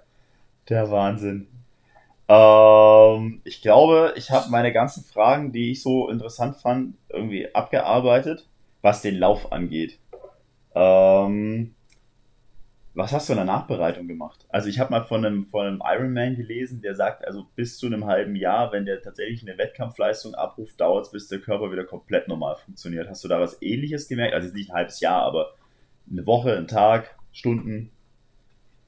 Ähm, also ich hatte wirklich ein bisschen Probleme mit dem linken Knöchel. Dann habe ich mir bei einer Etappe ein bisschen vertreten und umgeknickt. Mhm. Ja. Ähm, habe da geschaut, dass ich während des Rennens ähm, da den Stoffwechsel echt immer auf Trab halt. Also viel äh, ja, Gleichgewichtsübungen dann gemacht, so Augen zu und auf einem Bein stehen, ja. auf dem Bein des verletzten Knöchels, ja. um da viel Stoffwechsel äh, zu ermöglichen in dem Gelenk. Und während, der, während des Rennens hat er wehgetan. Wenn ich irgendwo an einem Stein hängen geblieben bin, war das kein schönes Gefühl.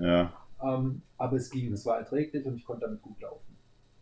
Ähm, und tatsächlich, äh, Schlussetappe, warum? Am nächsten Tag hatten wir dann den Bustransfer zurück nach Hirscheck, ja. wo ja unsere Privat-Pkw standen aus ja. unserer Anreise. Das heißt, wir hatten quasi eine Busfahrt von fünf Stunden von Südtirol zurück nach Hirscheck ja. und dann eigentlich nochmal drei Stunden von Hirscheck nach Stuttgart zurück. Also wirklich einen ganzen Tag Reise. Und mein Knöchel war so dick wie ein Elefantenfuß am nächsten Tag.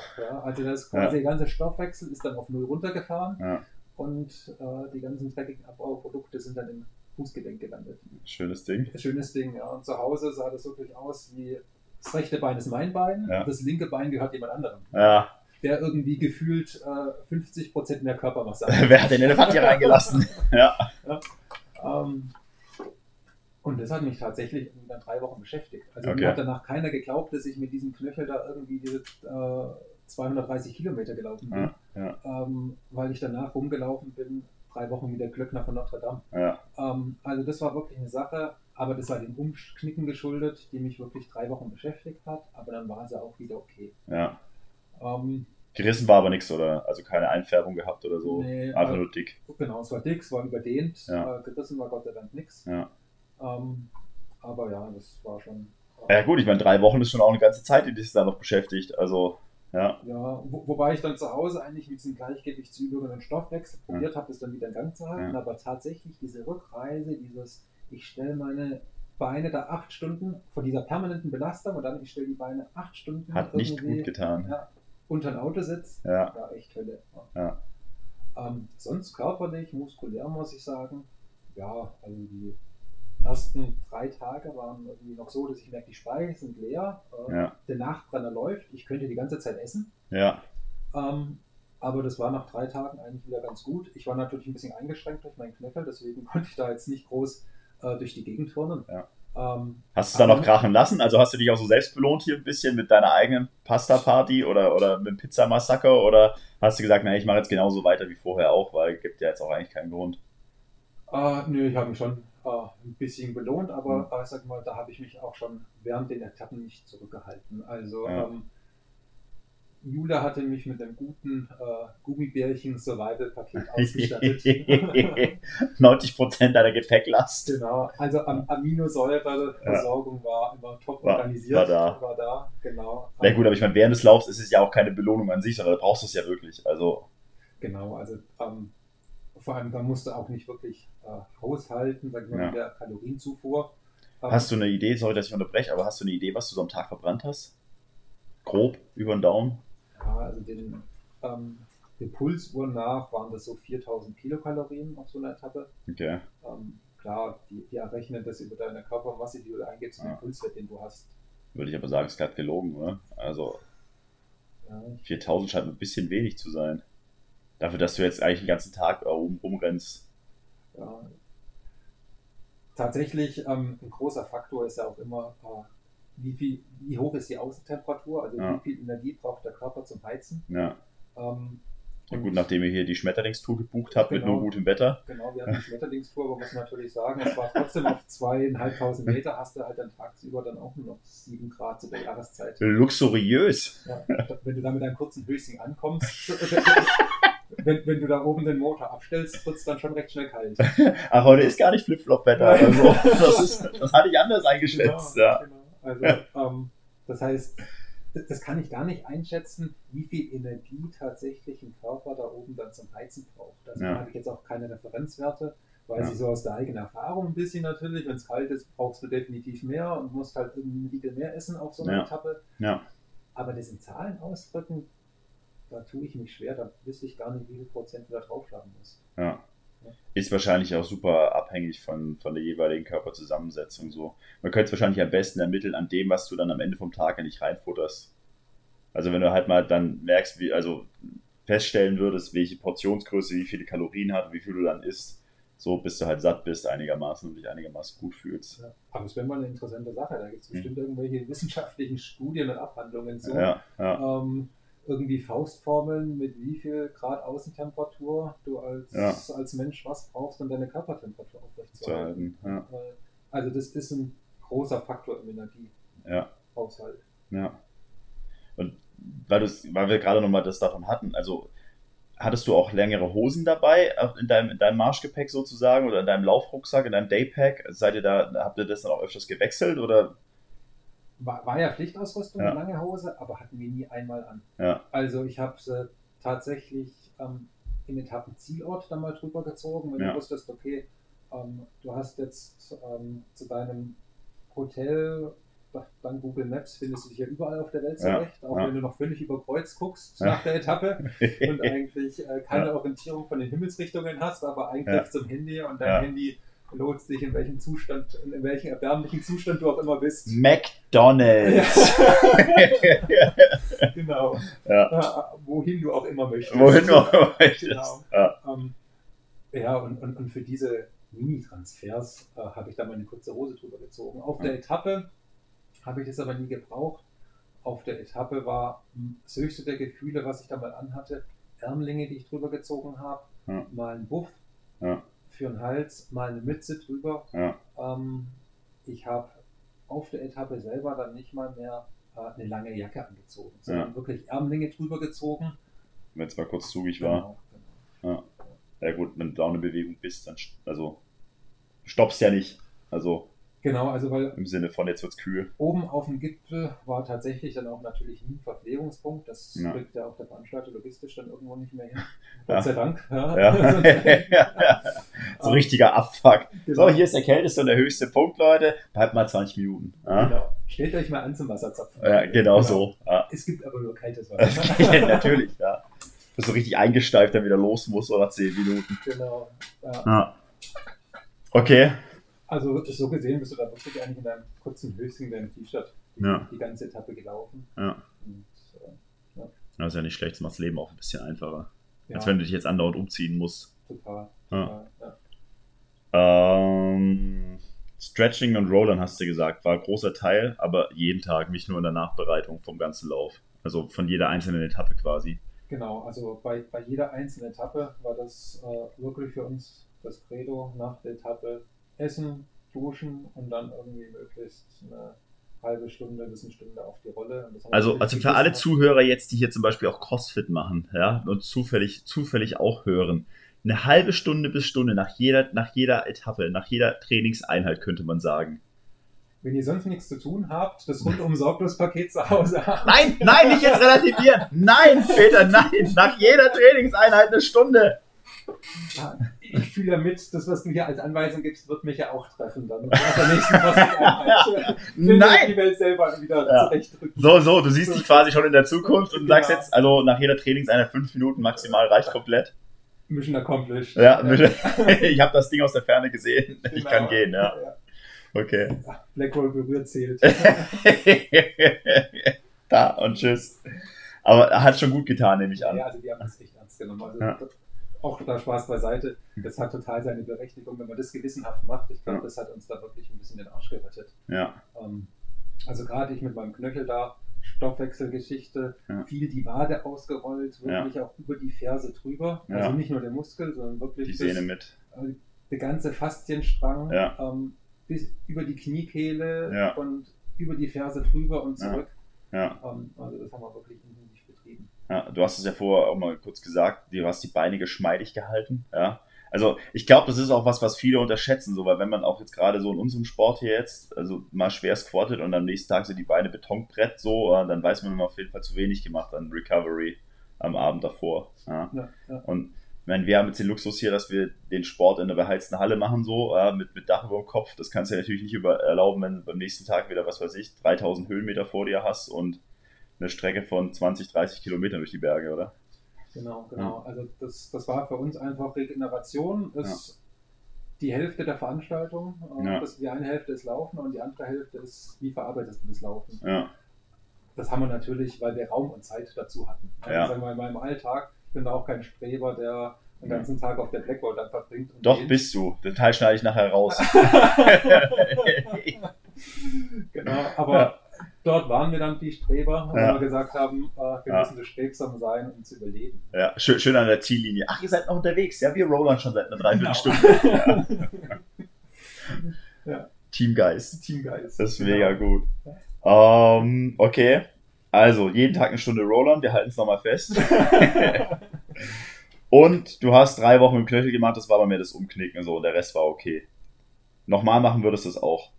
Das haben wir auch ohne, schon. Das ohne Umknicken dann das ja, nächste Mal. Ohne genau. Umknicken. Ja, ja. Und was, was steht jetzt so in eurer, in eurer Gruppe der, wie nennt man das? Äh, Im Englischen sagt man reasonable, was sagt man im Deutschen dazu? Äh,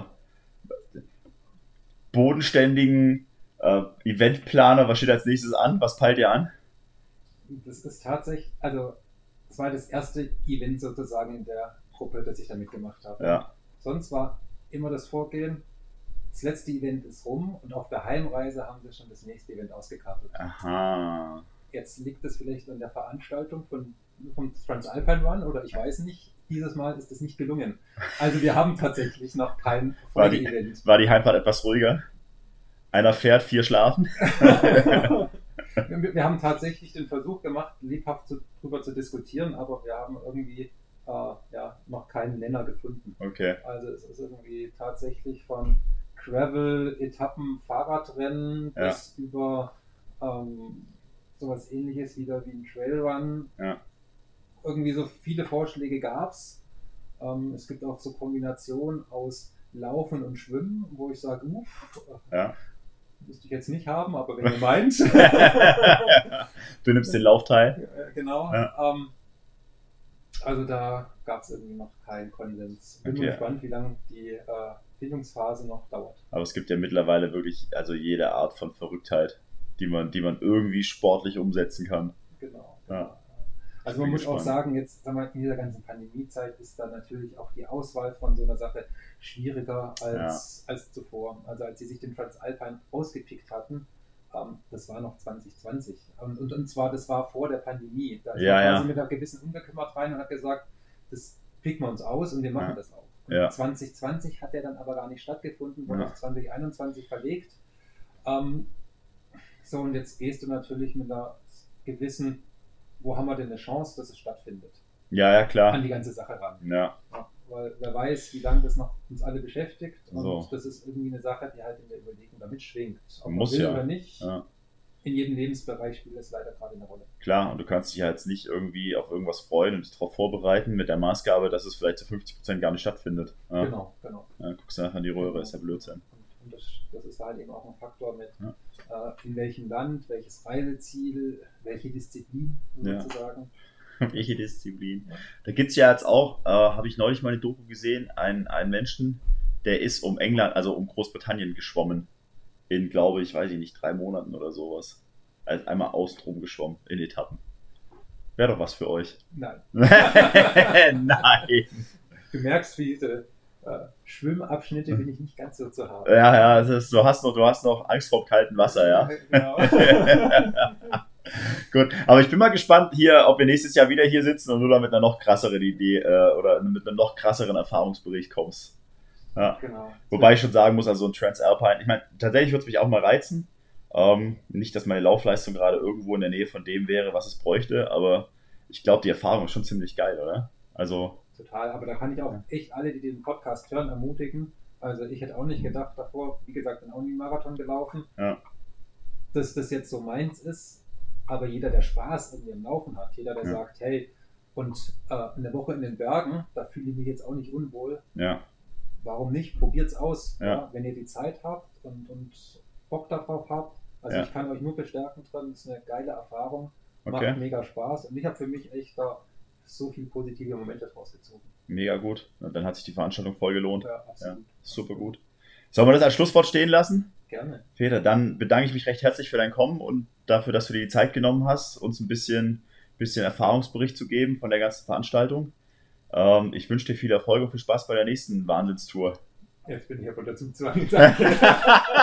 das war die Idee. Ja, super geil, danke. Bis zum nächsten Mal.